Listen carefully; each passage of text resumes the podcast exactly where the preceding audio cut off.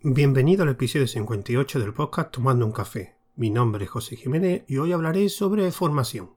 Pero antes de empezar a tratar el tema, me gustaría recordar que para aquellos que deseen apoyarme de una forma económica, tengo principalmente tres métodos, que uno de ellos es por el enlace de Amazon de Amazon referidos, que pondré las notas del audio. También tengo una cuenta de PayPal por si queréis hacer alguna donación a través de esta plataforma, que el nombre de la cuenta es José Jiménez, acabado en Z. Y también hay un enlace de Digital Ocean, que si accedes a ese enlace te dan 100 euros para probar los servicios de Digital Ocean y por cada 25 dólares que gaste en el servicio a mí me proporcionan otros 25 dólares para este servicio que el que utilizo para almacenar la, donde tengo de hosting la página web de ruteando.com. Así que ah, gracias de antemano a todos aquellos que me apoyan y a los demás pues pueden seguir apoyándome pues redes sociales, compartiendo el contenido de este, de este audio o simplemente dando un poco de publicidad a este podcast. Así que gracias a todos. Volvemos. Así que este audio va a ser otra vez otro de formación porque he pensado que al principio, hace un par de audios, creo que fue en el, 57 o 56, hice una grabación de un episodio que hablaba sobre el diseño de un curso.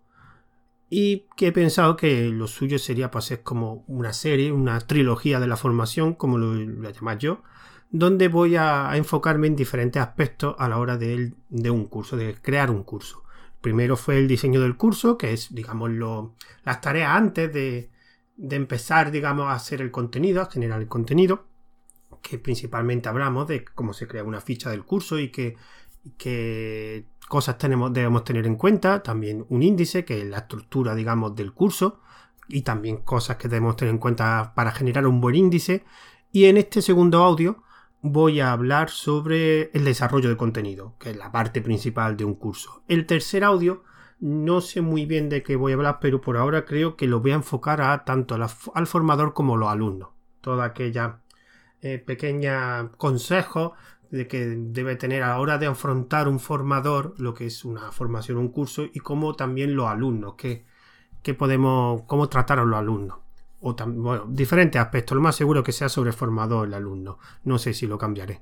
Bueno, en este caso, este segundo audio de la serie, me quería enfocar, como he dicho antes, al desarrollo del contenido, porque principalmente un curso lo que vas a transmitir el formador es conocimiento, y ese conocimiento va a estar, digamos, desarrollado en un contenido. Ya hemos generado anteriormente, expliqué cómo generar en el audio anterior de esta trilogía una estructura, un índice, cómo hacer una buena estructura de un índice, cómo generar un buen índice, pues ahora debemos rellenar de contenido todos aquellos eh, capítulos, apartados, temas que tienen ese índice. Y es lo que me voy a centrar aquí. Entonces, principalmente cuando vamos a generar o vamos a crear un curso, el formador, como expliqué antes, lo que va a hacer es transmitir una serie de conocimientos en función a unos objetivos que previamente hemos, hemos planificado y que el alumno debe eh, asimilarlo, aprenderlo, digamos. El formador enseña y el alumno aprende. Este contenido va a estar, digamos, dividido en dos partes principales. Una parte teórica y una parte práctica, que serán las dos partes que trataremos en este audio. Entonces, como ya, ya tenemos la estructura del índice, ya sabemos los conocimientos que queremos, que hemos seleccionado por unos objetivos que hemos, que hemos escogido, pues ahora tenemos que seguir con esa relación. Ya tenemos la estructura de índice, hay que desarrollar el contenido para, digamos, rellenar de, conocimiento ese índice. Así que vamos a empezar primero por la parte teórica. Entonces, la parte teórica tiene una, digamos, ¿de qué está compuesta?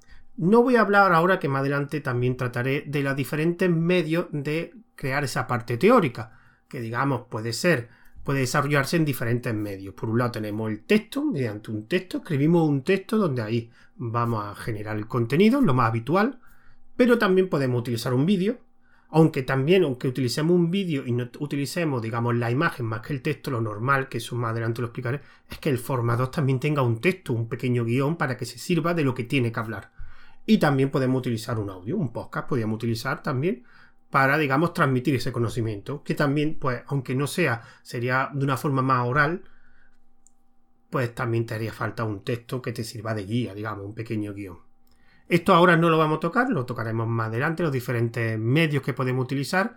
Y aquí me voy a centrar en el contenido principalmente. Cuando tú desarrollas el contenido, lo que realmente va, va a desarrollar son explicaciones. El instrumento principal de un formador a la hora de transmitir conocimiento, transmitir ese conocimiento al alumno mediante una serie de explicaciones. Estas explicaciones pues están compuestas en diferentes partes, ¿no? Digamos, lo utilizamos principalmente para, como he dicho antes, para transmitir el conocimiento. Entonces, una explicación, pues dependiendo de lo que vas a definir, de lo que conocimiento que quieres transmitir, puede ser más compleja o más simple.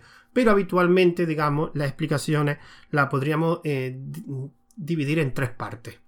La primera parte, o sea, la podemos descomponer, mejor dicho, en tres partes. Una explicación está compuesta por una introducción. Evidentemente tú a la hora de desarrollar contenido tú no vas a poner una lista de definiciones una detrás de otra. Necesitas algún tipo de introducción, algún tipo de enlace, algún texto que te sirva pues de enlazar de una definición a otra. Pues aquí sería la introducción. La introducción, básicamente, lo que, como su nombre indica, lo que va a explicar al, al alumno es el contexto del conocimiento que, va, que se va a transmitir posteriormente. Aquí la introducción sirve simplemente para saber el contexto, digamos, para tener un texto que no sea definición, definición, definición, definición, o conocimiento, conocimiento. También servirá para, digamos, con ese, como está para explicarlo en ese contexto, pues para relacionarlo. Cuando tú explicas un, tú quieres transmitir un conocimiento, lo suyo es no solo que defina ese conocimiento, sino que también lo ponga en relación con otros conocimientos que anteriormente, anteriormente te han explicado. Así tienes un contexto global. Recordad que cuando en el primer audio yo comenté que una formación al final es un camino, un recorrido de conocimientos. Tú vas ahí aprendiendo nuevas cosas poco a poco y conforme vas aprendiendo una, con ese conocimiento adquirido te permitirá aprender un conocimiento nuevo más complejo. Pues esto es lo mismo, lo primero que tienes que saber el lugar de ese conocimiento en el, digamos, en el conocimiento global de todo, de todo el curso. Entonces, para ir donde está la introducción, la introducción también, por ejemplo, te permite pues tener una visión más global y te permite colocar cada conocimiento que va aprendido en su lugar. También sirve pues para tener una finalidad, también te puede servir, si, oye, mira, va a aprender este tipo de conceptos, este concepto que sirve para esto, por otro, porque al final todos los conceptos tienen alguna finalidad, ya sea una finalidad práctica o una finalidad teórica, pero al final si hay un conocimiento es porque ese conocimiento lo va a aplicar a algo, ya sea para aprender un conocimiento más complejo o para una aplicación más práctica. Entonces la introducción es muy importante hacerla en aquellos, aquellos conocimientos que sean algo complejos. Si un conocimiento muy, muy, muy sencillo, a lo mejor no requiere una introducción muy elaborada o directamente no requiere. Pero lo normal es que en un curso, en lo normal es que tenga una introducción previa a ese conocimiento que va a transmitir el formador. La siguiente, siguiente componente, la segunda, digamos, parte, de esta explicación es la parte central, que es la propia explicación. Digamos, la parte central del contenido. Consiste principalmente en definir un concepto de forma clara y concisa. Es principalmente donde el formador va a intentar enseñar ese conocimiento que desea transmitir. Una explicación puede tener, una, puede definir un concepto, porque ese conocimiento tenga varios, englobe a varios conceptos, o solo un concepto. Puede ser varios o un concepto.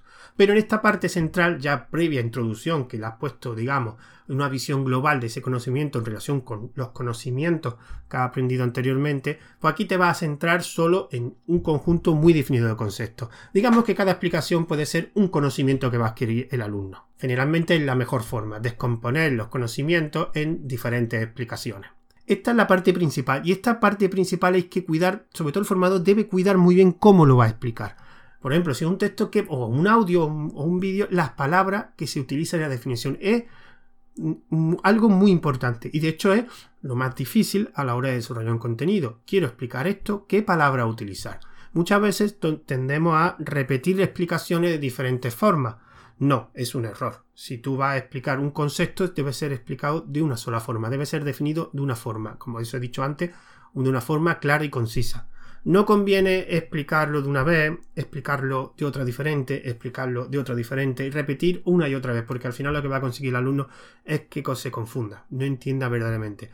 Y si tú, el formador, no sabe explicarlo de una forma clara concisa, entonces el formador ese conocimiento deberá eh, aprenderlo mejor. Esto aquí sí es primordial que el formador tenga los conocimientos adecuados para poder realizar ese conjunto de explicaciones. Si no tiene los conocimientos adecuados, va a ser imposible definirlo. De hecho, muchas veces aquí nos damos cuenta los formadores que muchas veces ni nosotros mismos entendemos conceptos a la hora de explicar. Porque cuando tú explicas un concepto, muchas veces te das cuenta si lo has entendido o no. Y eso es primordial.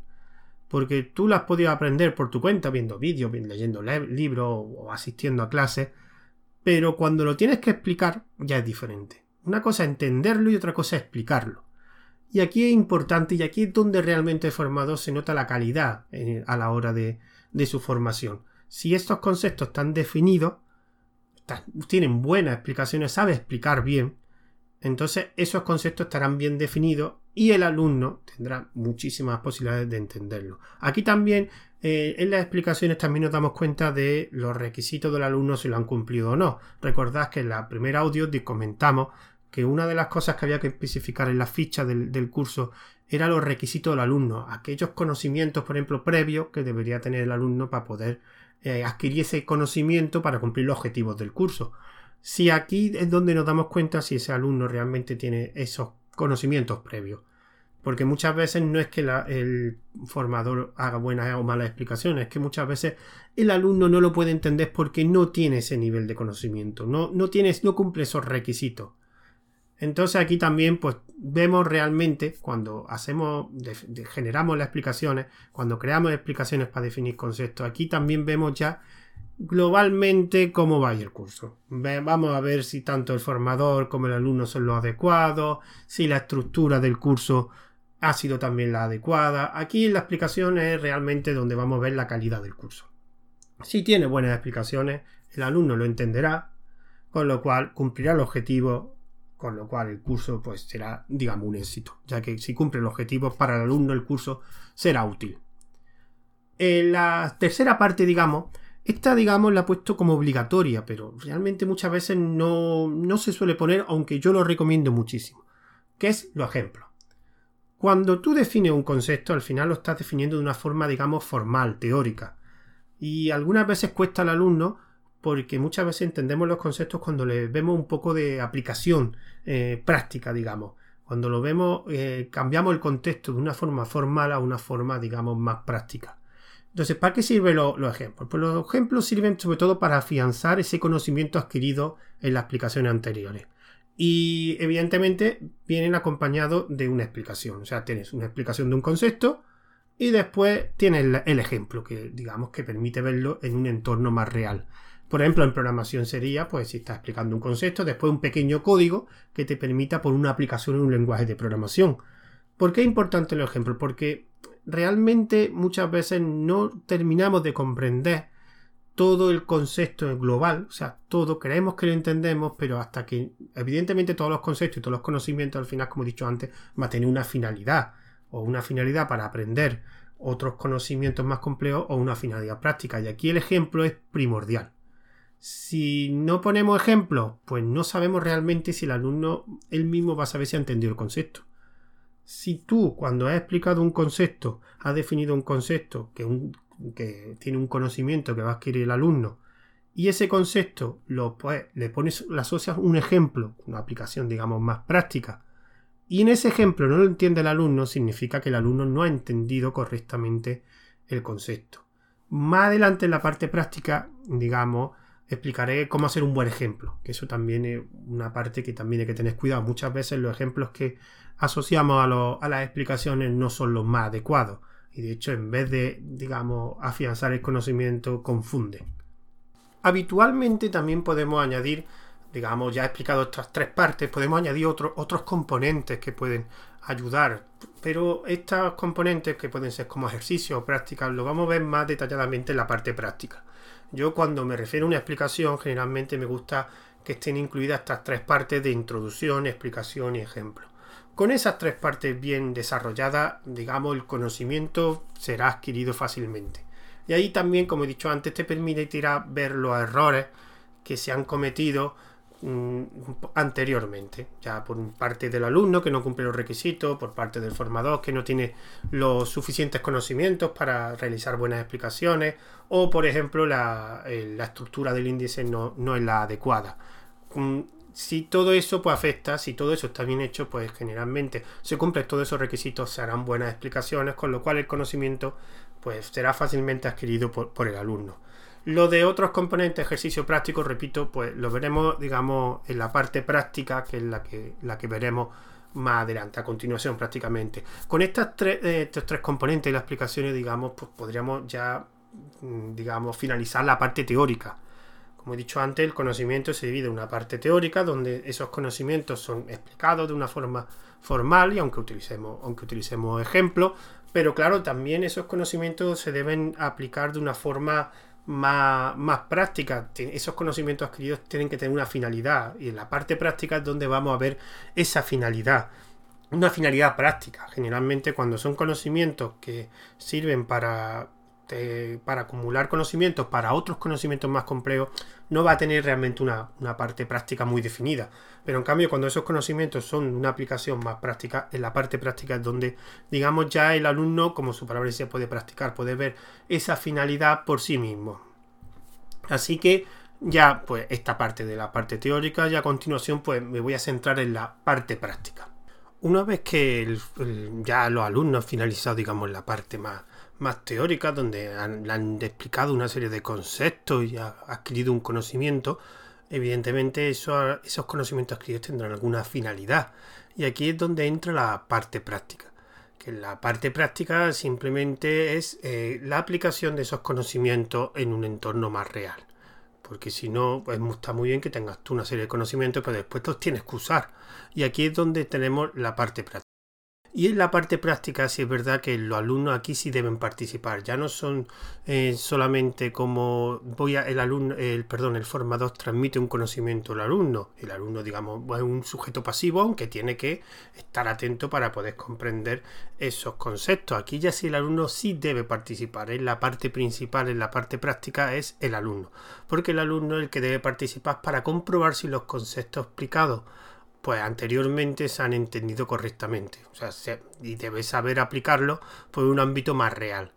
Entonces, anteriormente se ha visto los ejemplos que digamos que, aunque puede considerarse como una, parte práctica, yo no lo he metido en esta parte, lo he metido en la teórica, simplemente porque en los ejemplos los alumnos no intervienen.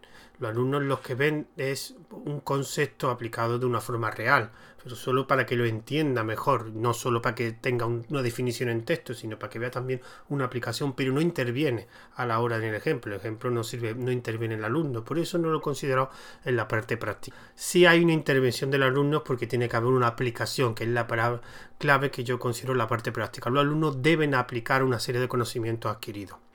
Entonces el formador pues tiene varias formas de que esos alumnos practiquen practiquen o apliquen esos conocimientos. Aquí me voy a centrar sobre todo en dos, que son los ejercicios y las prácticas. Empezamos por el primero, los ejercicios. Normalmente los ejercicios pues se suelen situar por el final de un capítulo o un tema y generalmente suelen ser varios, no suele ser solo un ejercicio, suelen ser numerosos. Es bastante raro encontrar de un capítulo solo un ejercicio. Bueno, ¿en qué consiste un ejercicio? Pues en el consiste el formador lo que va a exponer una serie de enunciados donde pide la resolución de un problema, plantea un problema. Entonces el alumno, con los conocimientos adquiridos previamente, deberá resolver ese problema. Aquí, cuando hace un ejercicio un alumno, lo que realmente está haciendo es, pues, le va a permitir por entender o asimilar mucho mejor eh, esos conocimientos adquiridos. Igual que los ejemplos, pasa que en los ejemplos no habría intervención. Cuando el alumno interviene y solamente le facilita el problema y tú tienes que resolver el problema, en esa aplicación real al alumno le fortalece ese conocimiento y esa asimilación a ese conocimiento. Aunque es verdad que no es obligatorio, es muy recomendable que aquí participe el formador corrigiendo los ejercicios o proporcionando eh, una solución, para que por lo menos sepa el alumno realmente si lo que ha hecho lo ha hecho bien o lo ha hecho mal. Muchas veces los ejercicios vienen en el libro, pues en un libro un formador no está presente, pues eso aquí es aconsejable pues que proporcione de alguna forma las soluciones. En otro tipo de formatos pues puede haber una comunicación con, con el formador, pero lo que sí es bueno, ya sea corrigiendo el, ejercicio y dándole, sobre todo, indicándole o haciendo anotaciones sobre los fallos cometidos o viendo la solución para que esa comprobación la haga el mismo alumno aquí, el formador debe participar de alguna forma o de otra. Bueno, para que realmente, para crear un buen ejercicio hay que tener una serie de factores en cuenta. Por ejemplo, esto no es obligatorio, pero a mí me gusta siempre que los ejercicios sean completos. ¿Qué significa esto? Que el resultado sea algo completo. Por ejemplo, si es, estamos hablando de programación y el problema es desarrollar un código para resolver un problema, pues que ese programa sea completo, que no sea un trozo de un programa más, más grande. ¿Por qué? A mí me gusta que sean ejercicios completos porque así el alumno le permite eh, no tener duda de lo que ha hecho, si lo ha hecho bien o no. Si es parte de un problema más grande, pues a lo mejor no puede saber si eso realmente lo ha hecho bien porque está relacionado con otras partes del programa. Pero si la solución en sí misma es un solo programa que, que sirve para resolver un problema, ahí ya está más claro para el alumno si lo ha resuelto o no. Por eso me gusta, por eso he dicho que sea un ejercicio completo, que el resultado sea completo. Ahí lo que me quiero, esa es lo que quería explicar, digamos. Y es lo que a mí me gusta. No me gusta que sean trozos de, de, otros problemas más grandes. Una cosa que hay que tener en cuenta es que el enunciado tiene que ser muy claro. Aquí el formador debe trabajarse muy bien el enunciado. Y una cosa que a mí me da mucha rabia verla, porque lo he sufrido como alumno, es que el contexto o el conocimiento para entender el enunciado no sea mayor que el conocimiento para resolver el enunciado, el problema, perdón. ¿Qué significa eso? Que si yo tengo que hacer un resolver un problema matemático y lo que me están diciendo o las matemáticas que debo conocer no están a mi nivel, es una pérdida de tiempo, porque generalmente los ejercicios son para, para aplicar conocimiento adquirido en este curso. Entonces, no voy a perder el tiempo o es una pérdida de tiempo si un ejercicio matemático primero tengo que entrenar o tener el conocimiento matemático suficiente para entender el enunciado. Si no lo entiendo, pues debería aprenderlo, debo aprender esas matemáticas y después resolver el problema con los conocimientos adquiridos en el curso. Yo por eso soy partidario de que el enunciado sean de cosas que sean entendibles de primera vista por el mm, alumno y así que solo se centre en aplicar los conocimientos de forma correcta que ha adquirido en el curso. Por eso eso es lo que llamo el contexto del problema. El contexto del problema debe ser asimilable fácilmente por el alumno y eso es una cosa que veo en muchos ejercicios, en muchos sitios donde no se cuida eso. Se ponen puzzles matemáticos, sobre todo generalmente relacionados con las matemáticas. Si el alumno no tiene ese nivel de matemáticas, no va, no va a poder resolver el ejercicio, pero simplemente porque es que no entiende el ejercicio de primera. Si no lo entiende, es imposible que sepa después resolverlo, porque no va a saber si el ejercicio está bien hecho, porque no sabe lo que está pidiendo. Así que yo me gustaría que los ejercicios fueran entendibles y que el contexto o el conocimiento necesario sea fácilmente adquirido o que ya lo, haya adquirido por el, por el alumno hay un montón de ejercicios, solamente el formador pues debe adecuarse el ejercicio a los conocimientos que tenga el alumno en diferentes materias, no complicarse la vida, si recuerda. Solamente el ejercicio sirve para una cosa, para que aplique los conocimientos adquiridos en el curso, ya está, por un enunciado que sea fácilmente entendible.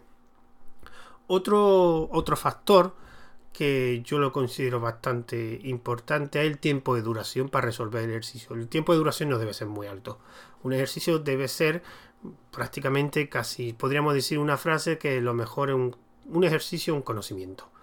Que no los ejercicios, por eso pueden ser muy numerosos para aplicar muchos conocimientos en cada ejercicio. Cada ejercicio un conocimiento. Los ejercicios aquellos que son muy largos, que debe aplicar mucho conocimiento, que debe enlazar mucho conceptos no son realmente, yo no lo veo eficiente. Yo creo que lo mejor es descomponer los ejercicios en un conocimiento concreto y que utilice un número limitado de conceptos de ese conocimiento. Después, si quieres, puedes poner, como he dicho antes, los, ejercicios pueden ser muy numerosos, puedes, puedes practicar muchas cosas. Pero para mí que el tiempo de duración, que no tarde mucho en resolverlo, porque te va a aplicar pocos, pocos, pocos conceptos, digamos. Bueno, esto es, digamos, la parte del ejercicio, que es, para mí es fundamental, porque realmente el ejercicio es, digamos, la primera aplicación en un entorno real que tiene el alumno y que va a intervenir. Es la primera vez que va el alumno a coger esos conocimientos adquiridos de forma teórica, que simplemente se lo han explicado, y lo va a aplicar por él mismo en algún entorno real. Pero hay otra parte que, digamos, eh, lo que permite es subir de escalón, que son las prácticas. Las prácticas, que es algo que en muchos cursos no, igual que los ejercicios, pero sobre todo las prácticas, o simplemente ponen solo práctica y no ponen ejercicio, o ponen ejercicio y no ponen práctica. Pero muchas veces no te encuentras las dos cosas. Y las prácticas a mí me parece que es algo primordial. Digamos, podríamos considerarlo, entre comillas, como un ejercicio grande.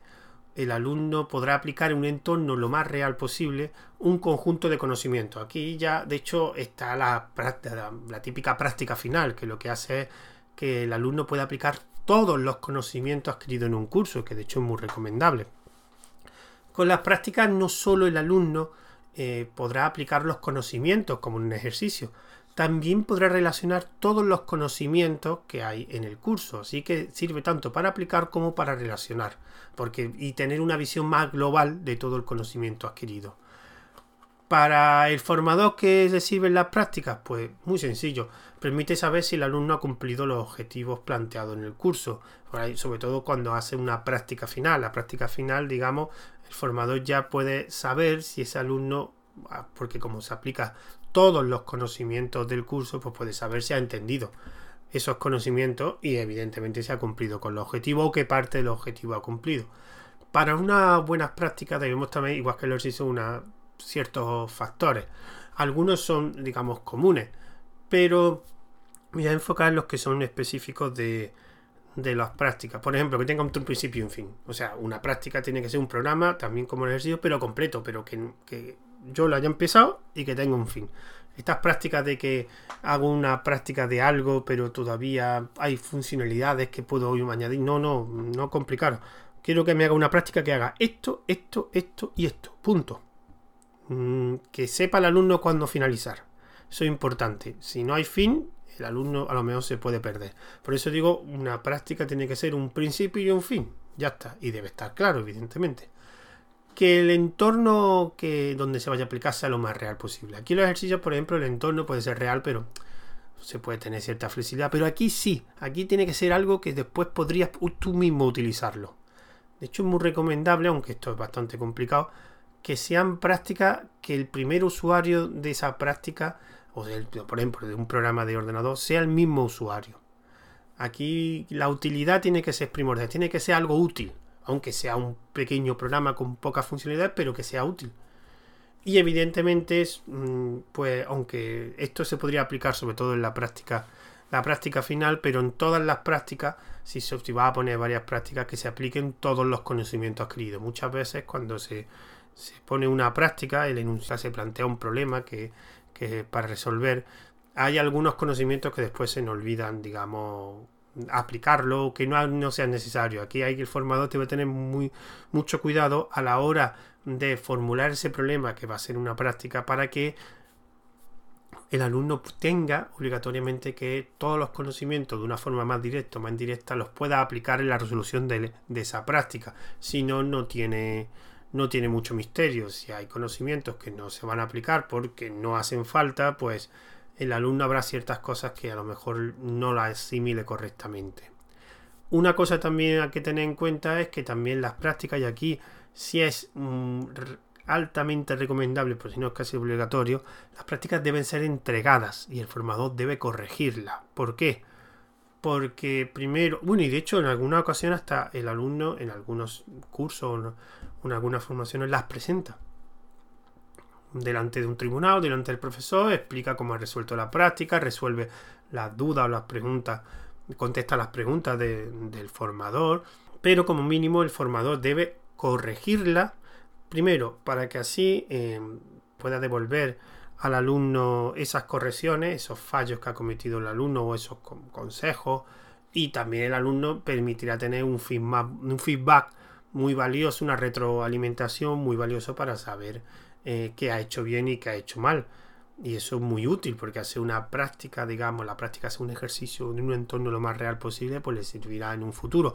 Y al profesor, evidentemente, o al formador, le permitirán conocer si ese alumno ha aplicado o ha hecho correctamente la práctica y sobre todo si los conocimientos adquiridos la ha aplicado correctamente y si ha cumplido eh, el objetivo del curso o en qué grado que lo ha, cumplido. Es posible que no haya cumplido completamente porque haya algunas partes del objetivo que no ha cumplido, pero por lo menos para saber en qué grado o si lo ha cumplido de sobra con todo, todos los objetivos planteados.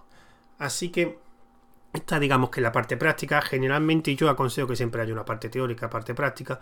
Muchas veces y en la evolución que yo veo en los cursos cada vez hay muchísima más parte práctica y mucha menos parte teórica. Yo creo que tiene que ser un 50-50, porque yo para practicar debe antes conocer. Para mí eso es primordial. Practicar sin conocer a la larga es perjudicial para el alumno. Y después de hablar de la parte, digamos, práctica, vamos a enfocarnos ahora en, podríamos decir, los formatos. ¿En qué formato vamos a transmitir esa información? Yo principalmente considero tres, que son el texto, el vídeo y el audio. Así que vamos a desglosar un poquito cada uno de estos formatos para la hora de transmitir el conocimiento y para qué usar cada uno, porque no se puede usar los tres para la misma finalidad, porque cada uno tiene sus características. Y yo voy a dar aquí el consejo de cómo, cómo utilizarlo, por lo menos por mi experiencia propia. Así que el primero vamos a ser el más obvio, que es el texto, ¿no? texto realmente es el principal forma de transmitir conocimiento. Siempre se ha utilizado texto desde hace muchos años, incluso siglos, se transmitía el conocimiento pues, por libro. Lo que pasa es que con la, digamos, con la evolución de, de las tecnologías se han producido, se han creado otras formas de difundir, digamos, el conocimiento. Pero yo reconozco que el texto sigue siendo, principalmente sigue funcionando para lo mismo. ¿Y el texto para qué funciona? El texto yo lo considero que es primordial para la hora, a la hora de definir conocimiento, definir conceptos.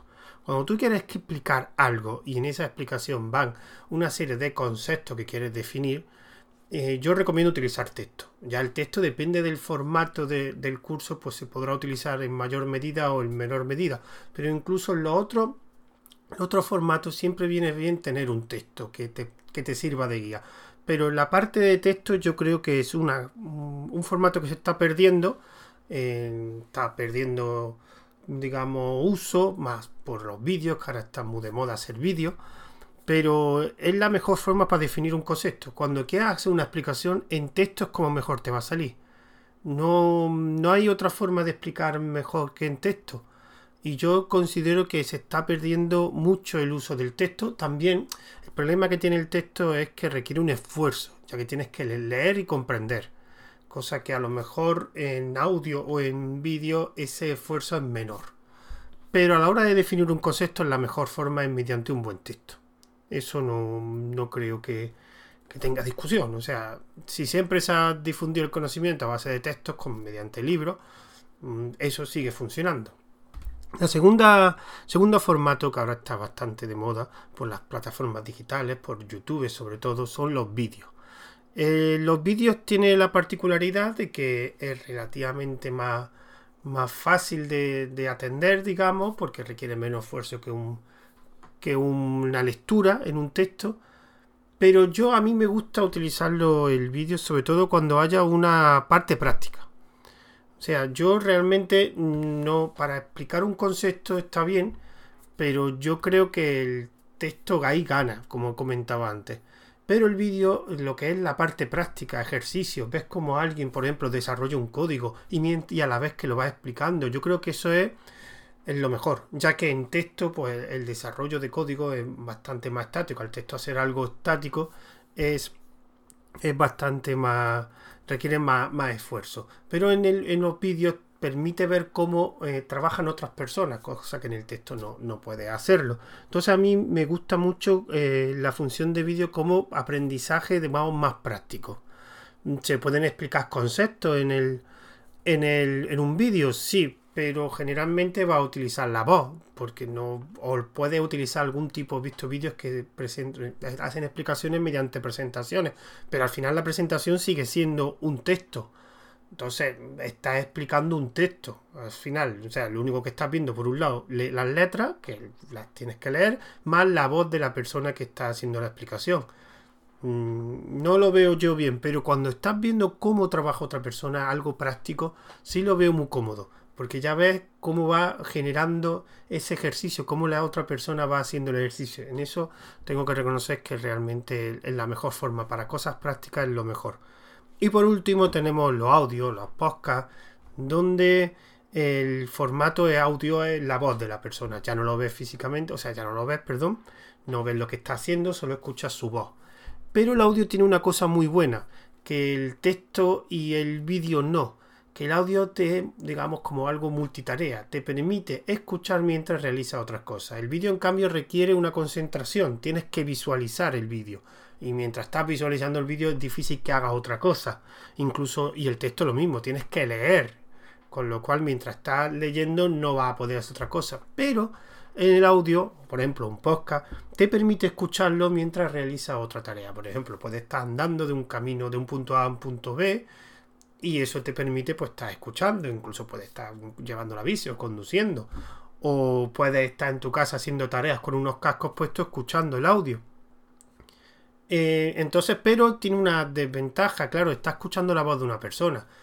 Mm, entonces las explicaciones suelen ser más monótonas, más aburridas, ya que ni estás leyendo, que la lectura lo bueno que tiene es que tienes texto de explicaciones, pero también puedes meter ejemplos, puedes meter, por ejemplo, trozos de código, parte algo más práctica. En el vídeo visualizas cómo se va haciendo poco a poco un ejercicio, por ejemplo, pero en el audio eh, es algo estático, es algo más monótono. Entonces, yo cuando utilizaría un audio, yo cuando quiero introducir un tema, cuando quiero introducir un, tema, es muy cómodo escucharlo y más o menos cuando ya quiera meterte en el desarrollo de, o sea, en el contenido de ese tema, ya tienes, ya has oído, digamos, una parte que ya te, te aportaría un conocimiento digamos, básico para después, cuando te metas realmente en el, en el contenido, ya sea por texto o por vídeo, te va a resultar más fácil de entender. Así que los audios para mí me resultan muy cómodos para temas introductorios.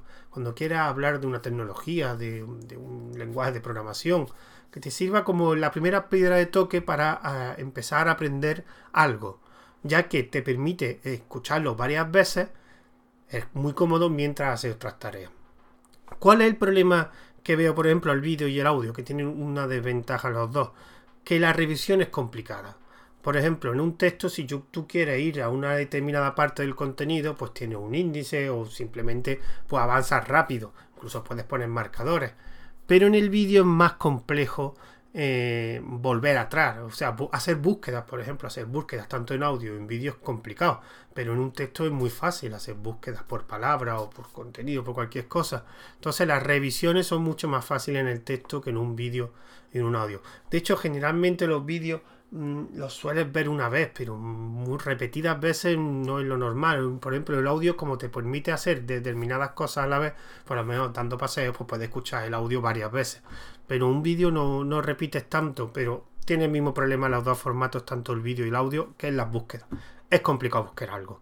Yo he visto algunos vídeos que lo que te hacen en las notas te ponen unas pequeñas marcas de, de eventos que pasan en el vídeo y te pone al lado los minutos exactos. Incluso he visto algunos vídeos que te ponía un enlace que pulsaba y automáticamente se iba a esa a esa duración del vídeo, a esos minutos específicos dentro del vídeo. Pero es, una anécdota, es algo, una chapuza, digamos. En un texto es muy fácil buscar y por el índice, por bibliografía, o sea, tiene diferentes métodos de búsqueda que el audio o el vídeo no tiene. Evidentemente he dicho que el texto tiene otra, otra desventaja. Entonces, en un curso, ¿cómo lo haría yo? Pues yo en un curso, si tuviera que utilizar los tres formatos, yo principalmente utilizaría el audio a modo de introducción a los, diferentes temas, o sea, audios pequeños sobre todo, audios de muy pocos minutos, donde introdujera el tema que vas a aprender.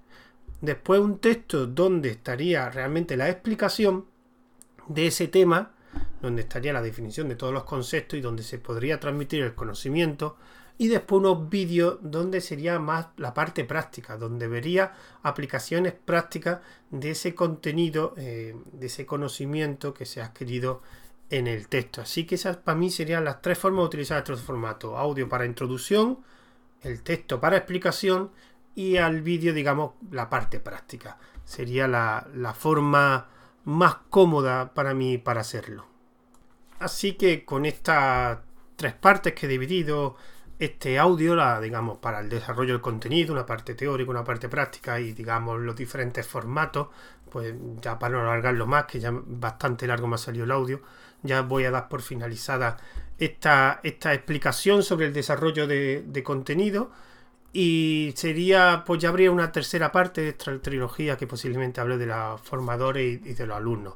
Así que antes de despedirme diré los métodos de contacto. Tengo un email para este podcast que es tomando un café por si queréis escribir para alguna sugerencia una cuenta de Twitter asociada a este podcast, que es arroba tomando guion bajo un grupo privado de oyentes, que la de Telegram, que la dirección de ese grupo estará puesto en el mensaje anclado del canal de Telegram, arroba tomando un café, que es donde subo los audios y las notas también de este audio, tanto lo subo en MP3 como en OGG, y también lo distribuyo el, el podcast por los servicios de Anchor FM, de Wosca e Ivo. Y también haré una pequeña reseña, también con los audios tanto en OGG como MP3 para descargar, en mi blog de ruteando.com. Espero que haya resultado interesante. Me despido de vosotros. Hasta el siguiente audio.